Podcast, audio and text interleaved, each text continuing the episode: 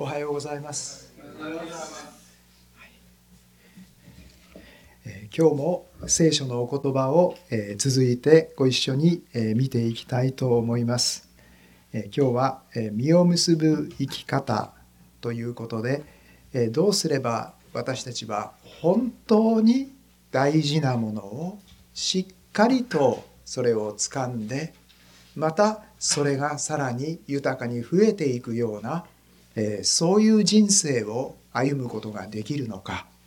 えーイエス様が話してくださいましたその秘訣をえーご一緒に見ていきたいと思います。えーお祈りさせていただきます。恵み深い父なる神様あなたのお言葉をありがとうございます。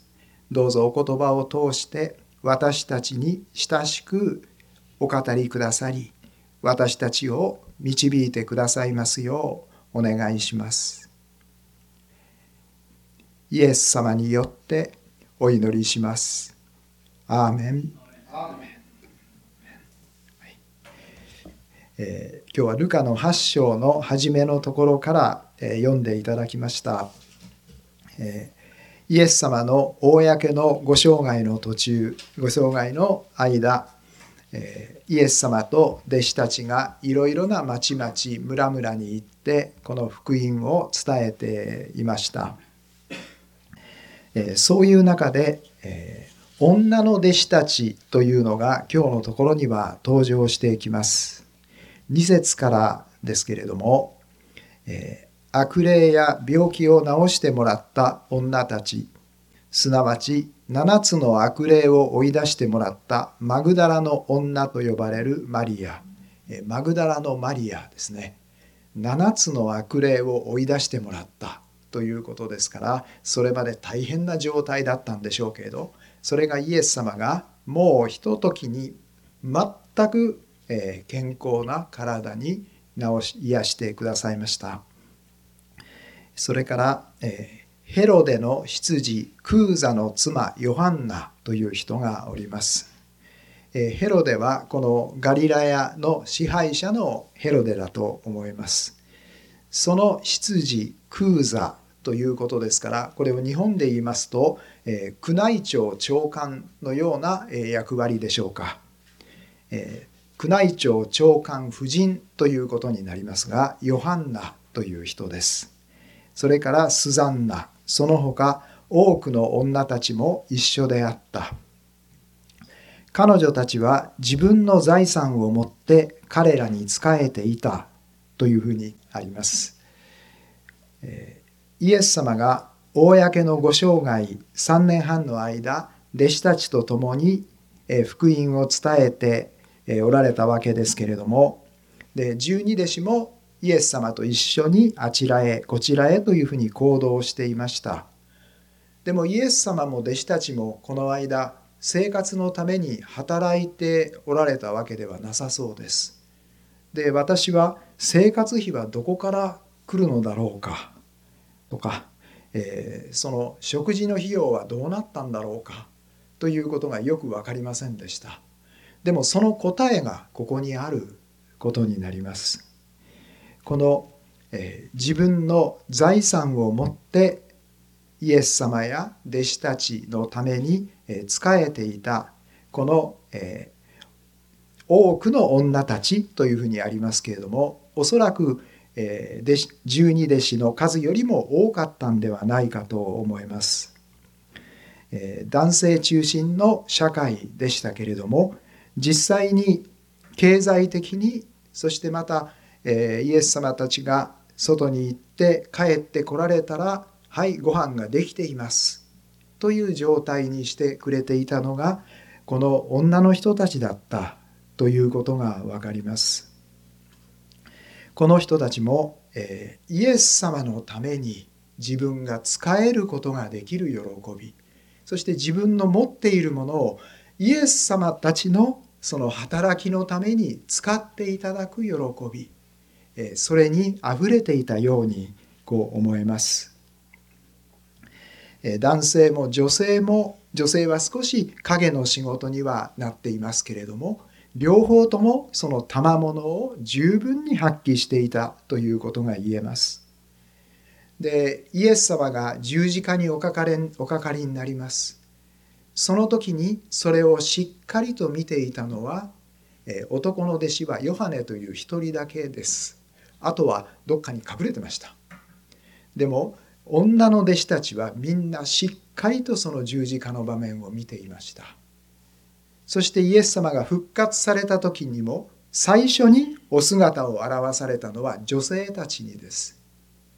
この女性たちの素晴らしい働きが、えー、ここには書かれています。そのことがありましてそして、えー、4節からのところでは種まきの例えというのが、えー、語られています。4節です。大勢の群衆が集まり方々の町から人々がやってきます。でイエス様は例えを用いて話されます。5節からです。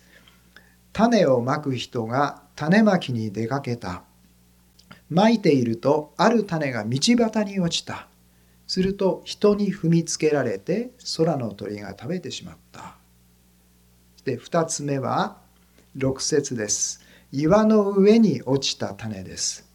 これはまあ岩の上でしたですので岩のくぼんだところにはま少し土があるでしょ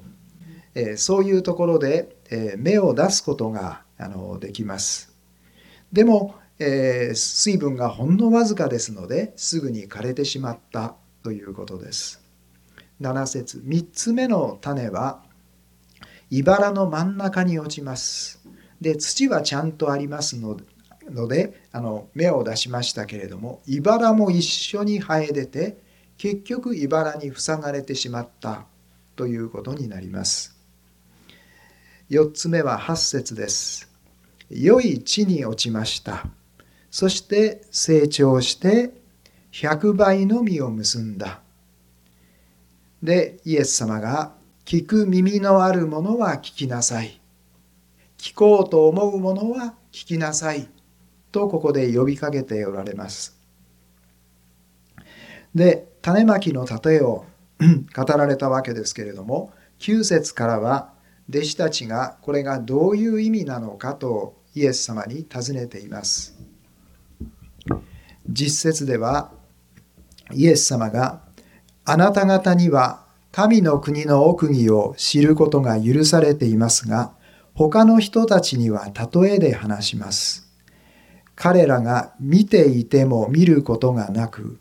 聞いていても悟ることがないようにするためですと書かれています。これを読んでいきますと彼らが悟らないようにわざと例えで話すんだというふうに私たちあの聞こえてしまいます。でも、えー、この二重鍵括弧で書いてありますところはえ実はこれ下などを見ていただきますと書かれておりますけれども、え旧約聖書のイザヤ書というところからの、え引用です。で、えイザヤ書は、え紀元前の700年頃にこう書かれています。イスラエルが神様が何度も何度も預言者たちを送って警告をしたされたわけですけれども結局従わなくてそしたら他の国に滅ぼされて捕らえ移されてしまうよと神様はおっしゃいましたけれども従わないもんですから、えー、ついに、えー、アッシリアに捕囚されてしまうということが起こってきます。その時に彼らが見ていても見ることがなく聞いていても悟ることがないようにとこれはいわば皮肉の言葉になりますけれども神様の願いとしては聞いてほしいそして見てほしい悟ってほしいでも彼らはそうしようとしない。ああ残念だという神様の嘆きがこのイザヤ書のところには、えー、書かれております。でイエス様が、えー、例えで話されますのは、今も種まきの例えが話されましたけれどもこれは聞く気のない人には何をおっしゃっているのかがよく分かりません。イエス様なんか種まきのことを話されたよ。良い土地に種をまきなさいだってさ。っていうそんなふうに受け取った人もいるかもしれません。でも、えー、聞こうとしている人にはそうおっしゃっておられる意味がとてもよく分かってまたはっきりと印象に残るために例えでイエス様が語られておられます私たちも種まきの例えということであの覚えているかと思いますそれがどういう意味なのか種まきということでとても、え言葉で説明されますよりもとても鮮やかに、え頭の中に残っているのではないでしょうか。でも、えー、聞こうとしない人は聞こうとしないわけですけれども、えー、ヨハネの7章17節をここにちょっと、えー、書き出しております。イエス様がこうおっしゃっておられます。誰でも神の御心を行おうとするなら、神様の御心を行いたい、どうしたらいいんですか？ということなら、その人にはこの教えが神から出たものなのか、私が自分から語っているのかが分かりますとおっしゃいます。イエス様はもちろん神ご自身でいらっしゃる方ですから、イエス様が語られる全ては、これは神様のお言葉なんですけれども、このところでは、えー、私が自分から語っているということで何か人間のレベルの教えか神様からの教えかというそれが分かりますよ。えー、わ分かりたいと思う人にはそれがちゃんと分かりますよというふうにイエス様ここで語ってらっしゃいます。そしてその例えの意味ですけれども12節のところからでは見ていきたいと思います。その前に11節では「種」というのは神の言葉ですというふうに書かれています。神様のお言葉ですから、えー、聖書の言葉ということになります。12節からですがでは道端に落ちたものというのがありますけれども御言葉を聞いても信じて救われないように後で悪魔が来てその心から御言葉を取り去ってしまうそのような人たちのことです。これは道端に落ちた種です。で道端というのは人が歩いてそして昔でもやはり車が通ったりしますので硬くなっています。まあ、ちょうど今のアスファルトと似ている状態かもしれません。そこに種が落ちましても本当に硬いですから芽の出しようがありません。そのうちに鳥が来てそれを取っていったりしてしまうということですけれどもこれは、えー、聖書の御言葉福音に関心がないということで、えー、見向きもしない人たちのことがここで言われています。13節その次には「岩の上に落ちたもの」とは御言葉を聞くと喜んで受け入れるのですが根がないので、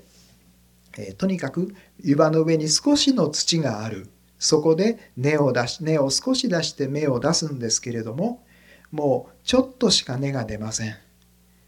ですからしばらくは信じていても試練の時に身を引いてしまうそのような人たちのことです。とあります。これはもう根がないのでとありますけれども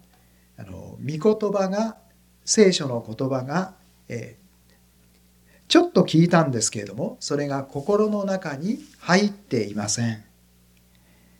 えー、ですから、えー、試練この難しいことが起こるとああもうダメだというふうに思ってしまいます。え、神え、そして、え、あの御言葉をそれ以上求めようとしないということですね。で根がないので試練の時難しいことが起こるとあもうダメということで身を引いてしまうそういう人たちのことです。ですからその御言葉を求めてそして読んで普通に読んで読んでしていきますとこれはもう最後の方の種になりますけれどもあのいいんですけれどもあの少し御言葉を読んでもう、えそこから先に進まなかったということになります。14節のところですが「茨の中に落ちたもの」とは、えこういう人たちのことです。御言葉を聞いたのですが時が経つにつれて生活における思い煩いや富や快楽で塞がれて身が熟するまでになりませんというふうにあります。これは御言葉を聞いて御言葉をもちろん信じてその御言葉によってこう歩もうかとするわけですけれども、えー、周りのいろんな問題の方に目がいってしまいます。そうしますと心の思いがそういうもので塞がれてしまいまして神様がどのように働いてくださるのかということがもう見えなくなってしまいます。そしてその問題に押し塞がれてしまうということです。15節この4つ目ですが「余市に落ちたもの」とはこういう人たちのことです。彼らは立派な良い心で御言葉を聞いてそれをしっかり守り忍耐して実を結びますというふうにあります。え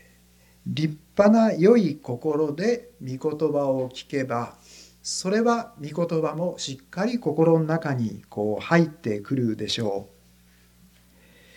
そしてそれをしっかり守って忍耐していったら確かにそれは多くの実を結んでいくでしょうでもここで私たちはじゃあ自分の心がそんなに立派なのか本当にそんなに良い心なのかということが、えー、気になります。自分の心に自信がある人はこの4番目の「余市に落ちた種のようになりますよ」ということでしたら自分に自信がなければあじゃあ自分はこの3番目だ2番目だということになってしまうのではないでしょうか。立派な良い心というふうにありますけれどもレジュメではあの先ほど、えー、礼拝の初めに購読で読んでいただきました、えー、詩編119編の33節からもう一度見ていただきたいと思います。詩編119編の33節からです。では詩編119編33節ですがここでは詩編の著者がこんなふうに言っています33節主よあなたの掟の道を教えてください。そうすれば私はそれを終わりまで守ります。教えてくださいですからどうぞ私に分かるようにしてください。と言っていることになります。そしたらあ本当に大事だ。って分かればはい私もそれを守ろうと思います。ということですね。34節は私に悟らせてくださいって神様にお願いしていますそうして私があなたの見教えから目を離さないで心を尽くしてこれは心を尽くすというのは心全体でという意味ですけれども心全体でそれを守るためにどうぞ私に悟りを与えてくださいって祈ってます。で神様がそれに応えて悟りを与えてくださったらあそんなにこれが大事なのか分かったということでまた私たちも少し前に進んでいくことができます。35節です。私にあなたの仰せの道を踏み行かせてください。私はその道を喜んでいますからと続いてきます。どうぞあなたがおっしゃるその道を私が歩むことができるようにしてくださいって神様にお願いしてます。私たちは自分がその立派な良い心で聞いているという自信がないとしましても神様どうぞ私が分かるように導いてくださいそしてそれを守れるように導いてくださいとお願いしていきますと私たちに働いてくださってそのようにしてくださるその神様がこの全世界を作られて人間を作られました誠の神様です。神様が私たちに親しく助けをしてくださったら私たちでも自分でも大丈夫だということになってきます。36節です。私の心をあなたの悟しに傾かせ不正な利得に傾かないようにしてくださいっていうふうに祈っています。私が例えば聖書を読んでいきたくなるようにしてくださいそのことまで神様に祈ってます。読むぐらい自分でちゃんと読めばいいでしょうと言いましても私たちいや読む気がしないんですなんていうこともあります。その時に神様御言葉を私が求めることができるようにしてください。ここまでこんなことまでお願いしていいんですね。それはあなたの責任あなたがちゃんと自分の責任で読みなさいということではなくて私の心をあなたの御言葉の方に傾けてくださいということです、え、最近もそのある電力会社でまさに不正な利得の話がもう話題になっていますけれどもそういうものにうまい話に傾かないように私の心を守ってくださいという祈りがここにあります。神様が守ってくださったらえ大丈夫です。で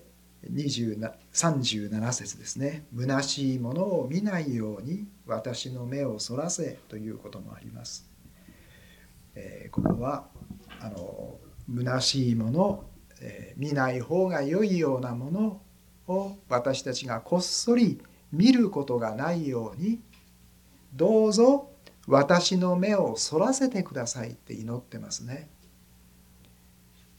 私の心は潔癖だからそういう時でも正しく行動できるというえその時はそれでいいんですけれどもでも自分の強さに信頼するよりも神様の道からに強さに信頼する方がずっと確かです。確かなものに信頼する道というのをこの聖書は教えてくれています。そして37節の後半ですが、あなたの道に私を生かしてください。あなたのおっしゃるそのように私が生きることができるようにしてくださいって祈ってます。で神様がそうしてくださるんでしたら私たちでも大丈夫ですね。神様が支えてくださいますから。38節あなたのしもべへの仰せの言葉がなり、神様がおっしゃったその通りのことが私にもなり、私があなたを恐れるようにしてください。神様がどんなに力強くて完全で、そして本また全く正しい方であるか、また裁きをなさる方であるか、そういうことが、そういうことを私の心がしっかりとわきまえるようにしてくださいという意味です。で39節私が怯えているそしりを取り去ってください。人から非難される、えー、あるいは人から、えー、のわ人からあの軽く見られたりしてしまう、えー、そういうことを自分が恐れている。その恐れをそしりを取り去ってくださいとまであの祈っています。あなたの裁きは優れて良いからです。神様は必ず正しい裁きをしてくださいます。で40節ですがご覧ください。私はあなたの戒めを慕っています。あなたの義の技により私を生かしてください。と続いてきます。そのように自分が足りないあるいは力がないそれをそのまま神様にお話ししてで神様がそういう私たちに必要な助けを与えてくださるんでしたら私たちでも大丈夫です。そして、え神様はその神様の教えに沿った助けを私たちに与えてくださいます。ですからそのような神様の戒めが本当に素晴らしいものだ。で自分もそれを実行することができるように変えられていくということを私たちは経験していきますのでそうしますとあなたの戒めをますます慕うということが起こってきます。であなたの義の技により私を生かしてくださいとありますが、え私が正しいことをしましたからその私を評価してください生かしてくださいではありません。神様あなたは正しい方です。そのあなたの正しさによってそれを私に与えてください。そして私がそのように生きれるようにしてください。と祈っています。ですからこういうところでは神様私は正しく生きますから私を祝福してください。ともうそういう生き方の正反対です。えー、ルカの、えー、8章のところに、えー、戻っていただきまして今のところでも、えー、あなたの義の技によって私を生かしてくださいという言葉がありましたけれども、えー、レジメでその続きにありますマタイの6章33節見ていただけたらと思います。まず「神の国と神の義を求めなさい」とあります。これは、えーと、どういう意味でしょうか、神の国国は支配とも訳すことができます。ですから神のご支配を求めなさい。まず一番身近な自分の心の中に神様が神様の支配を与えてくださるようにということになります。で神の義を求めなさい。これは神様の正しさです。で神様のですから神様は正しいというご性質そして全く清いというご性質またそして愛とかという性質いろんなものを持ってらっしゃいますけれども神の義を求めなさいとありますのはえ神様のご性質そのものを求めなさいいただきなさいということにここではなっていきます。まず神の国と神の義を求めなさい。一番手近なことは私の中に神様のご支配を豊かに与えてください。そして私の中に神様の素晴らしい完全な清いご性質それを私に与えてくださいということでこう求めなさいというふうに言われています。そうすればこれらのものは全てそれに加えて与えられますというふうに続いてきます。神様が私たちに一番求めてほしいと思っておられますのは神様ご自身のそのままのご支配。でなんとそして神様のご人格。それを一番大事なものとして求めていきなさい。そうしたらこれらのものは全てそれに加えて与えられますですけれどもこれらのものというのはあの何を食べようか何を飲もうか何を着ようかとか私たちの生活の中にあれが必要だこれが必要だというさまざまなものになります。これは神を知らない違法人が切に求めているものですとありますけれども誠の神様を知らない方々はいろいろな必要なものが整っていくようにということに神経を使われます。でそしてそれが整っているとあ自分は安心だということになります。でも神様はこの神様を求めている人々にいろんなものは心配しないで私がちゃんと備えますからあなた方に求めてほしいものは神様ご自身のご支配がまず心の中にあるようにそして神様のそのご性質が心から、えー、あ心の中にあるように現れていくようにということになります。えっと、ついこの間のことですけれどもあの、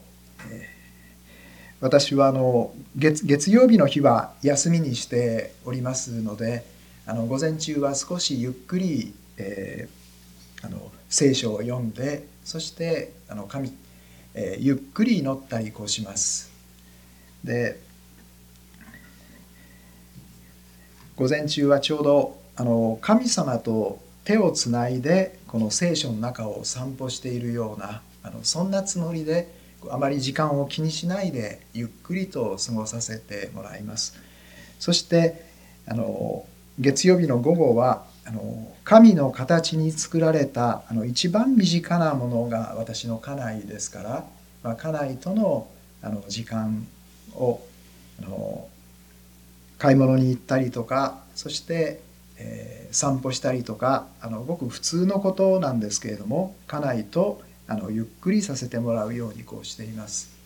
ちょうど多くのクリスチャンの方が日曜日の朝は礼拝に来られます。神様を礼拝されます。そして午後は、まあ、教会のご奉仕があったりもするでしょうけれども、えー、家族とご家族と親しく交わる時を持たれると思いますけれどもそれとこう似ているかと思います。え神様は借り入れの時も種まきの時もいわゆる忙しい時ですね。その時にも安息の時を持ちなさいというふうにおっしゃいます。おっしゃってますので私も忙しい時でもなるべく神様が導かれるままにそうさせてもらおうとこうしております。えー、この間で月曜日そうだったんですが、えー、火曜日はとても忙しいということが私分かってました。えー、それでも神様今日はどう過ごしたらいいですかという時にまず朝御言葉そして祈りその時をあの十分に持ちなさいというふうに導かれた思いがしました。ですからそうそうさせてもらいました。そして、えー、その火曜日にはえー、えっと2週間後のあのメッセージの箇所をえー、とか題をお知らせしたりすることになってますので、えー、そのためのこう準備をこうししなければいけません、え、そして水曜日には進学校のクラスがありますのでその準備も必要です。でかなり忙しいなというふうに思ってましたけれどもでもあの神様が必要なものは全てそれに加えて与えてくださるという約束がありますので神様どうしどのようにしてくださいますか？という神様のしてくださることに期待するような思いがこうありました。そして、えまず御言葉の方からこうしていきました。で一つ気になっていることがありました。こんな細かいこと言ってすみません。あの実はうちの光ケーブルが結構高いもんですから無線 w i f i だと安いという紹介がありましてそれにこうそれに申し込みまして機会が来ました、えー、でもあの忙しくてしばらくそれを開けないで放っておきました。そのうちに8日間のクーリングオフの期間が切れてしまいました。で無線 w i f i 使い出しました。夜になるととっても遅いっていうことを子供が言いました。えー、っていうふうなことです。でもし、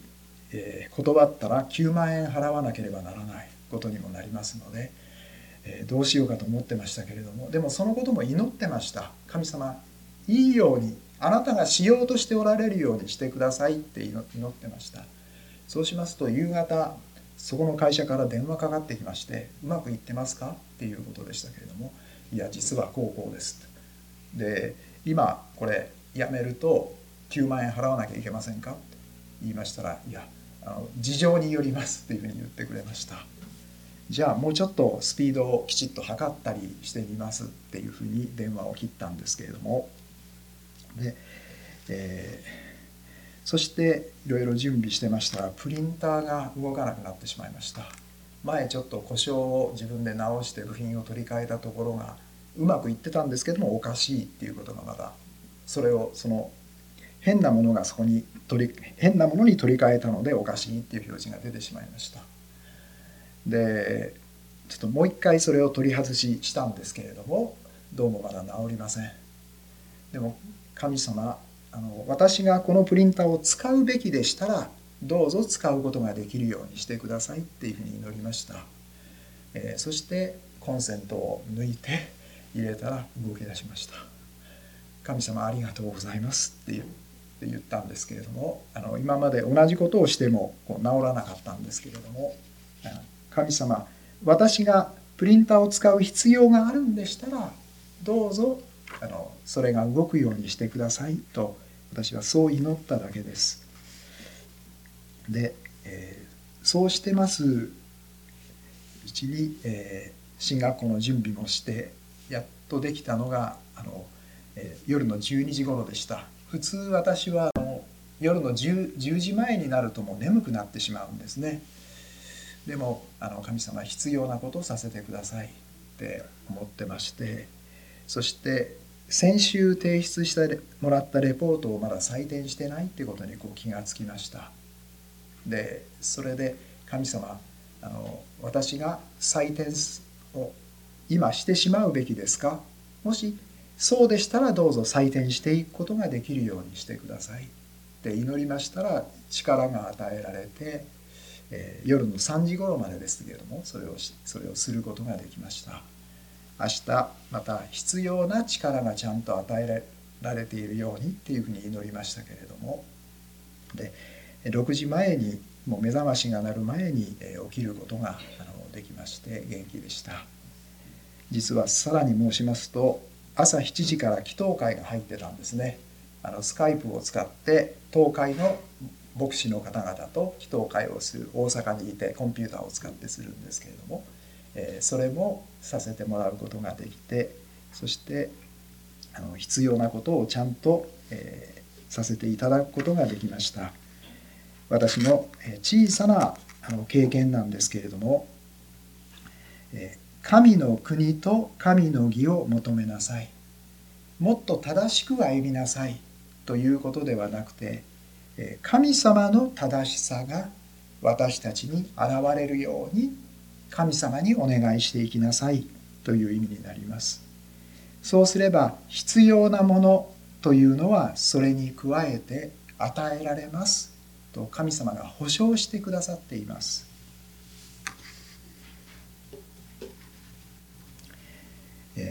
ルカの8章の15節のところをまたあの見ていただきたいと思います。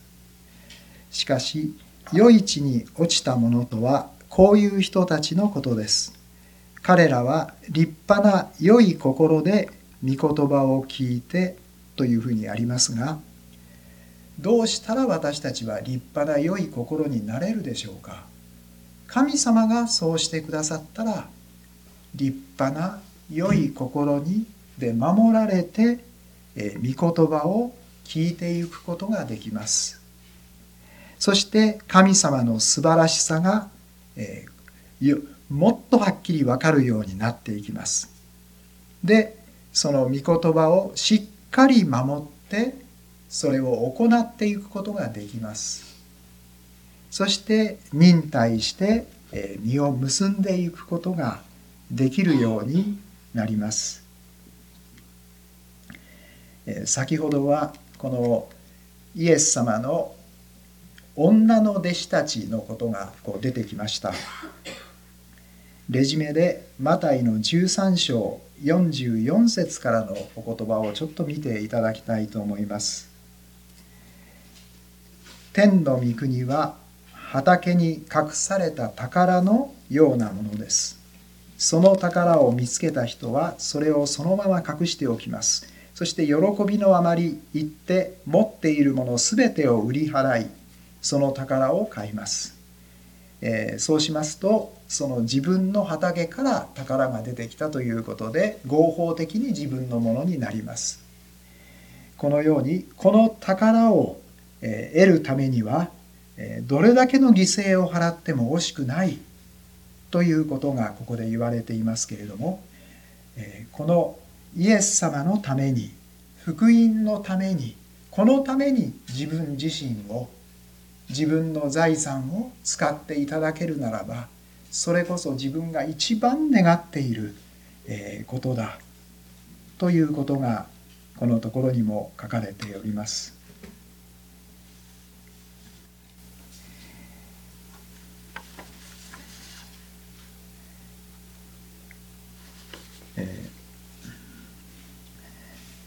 あのもう一つのことをちょっとお話しさせていただきたいと思います。えー、それはあのこの地域から出られました有名な方あの杉原千畝のことです。あのこれのもう少し北の木曽川を渡った辺りに今も記念館がこうありますけれどもあのこの方のことは、えー、多くの方がよくご存知でおられると思います。あのリトアニアの日本総領事館の領事をしていた方ですけれどもそこに迫害されてナチナチスドイツから逃れてきた多くのユダヤ人たちがそのえシベリアを通って日本を経由して安全なアメリカなどに逃れていきたいということでえ日本を通過するためのビザを発行してくれということでこの領事館のところにえま、周りにこう押し迫ってきます、えー、日本の政府はそれに対してあのダメだと、えー、ナチスドイツとのあの、えー、同盟がありますのであのナチスに反することはできないという回答を送るわけですけれどもでも、えー、領事はあのやむを得ない人道的な問題がある時にはあのビザを発給してもよいという権限が与えられていますのでで杉原千畝とその奥さんとが、えー、神様に祈りましたクリスチャンですので。で、えー、その時にあの旧約聖書の愛歌の中の「街角で飢えて息も耐えようとする幼子の命のために主に向かって両手を上げよう。という箇所からこの人たちを助けていくことが神様の御心であるという確信をはっきり得ることができました。でお二人はそれそれに確信していかれましてこのユダヤ人たちに通過ビザを発給していくということをされました。でご存知のようにそれで6,000人のユダヤ人たちの命がこの救われていきますその6,000人の人たちの子孫が今どのくらいいるかご存知でしょうか？今10万人いるんだそうです。ですからその人たちの命が救われたというふうにも言えることになります。ユダヤ人全体で今えー、1300万人ほどおられるそうですけれどもそれの8%の、えー、ユダヤ人が杉原千畝のその命のビザによって、えー、救われていった人たちの子孫になります。で彼は神様の導きで導きで導きにそこで従うことができました。えー、クリスチャンですからあの神様の御心がわかるわけですね日本の政府はダメだと言ったことに対してビザを出していきましたどちらが正しかったでしょうか？今私たちはもうその答えがよく分かってますね。杉原千畝の方が正しかったわけです。で何が本当に正しいのか？ということをこの神様の御言葉を読んでいますとそれを知ることができましてそしてまたそれを実行していくことができるようになります。この社会の中でこの社会の流れにそのまま流されていくようにというその大変な勢いがあると思います。でもその中で弱い私たちが逐次ひとときひととき神様の親しい助けをいただいてそしてその神様と共に歩んでいくことができる。それが聖書の御言葉を少しずつ少しずつ少しずつ少しずつ読んでいくことで、えそのように神様が親しく私たちを導いていってくださることになります。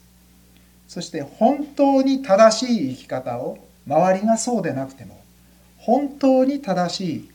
実を結ぶ生き方を私たちがしていくことができるように神様が私たちに導いてくださいます。私たちも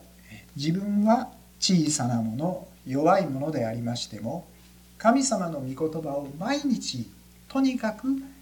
与えてください。読ませてください。導いてくださいということで、えー、お願いして読んでいきます時にこの神様の、えー、すごい力がそして神様のご支配神様の神様ご自身の正しさがこれが私たちのものになってまいります。私たちもそのようなあの本当に力強い生き方をこの世の中でさせていただきたいと思います。お祈りいたします。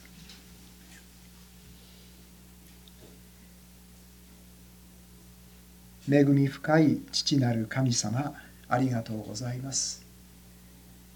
私たちがどんなに自分に自信がないものでありましてもあるいは自分の弱さに、えー、もう苛まれているようなものでありましても御言葉を私たちが日々少しずつ少しずつ読ませていただくことであなたの導きを私たちははっきり心の中にいただいてそしてまたあなたの力を支えをいただいていくことができますからありがとうございます。そのようなあなたが直接私たち一人一人を導いてくださるそのような歩みを私たちがさせていただくことができますようにどうぞ導いてください。イエス様のお名前によってお祈りします。アーメン。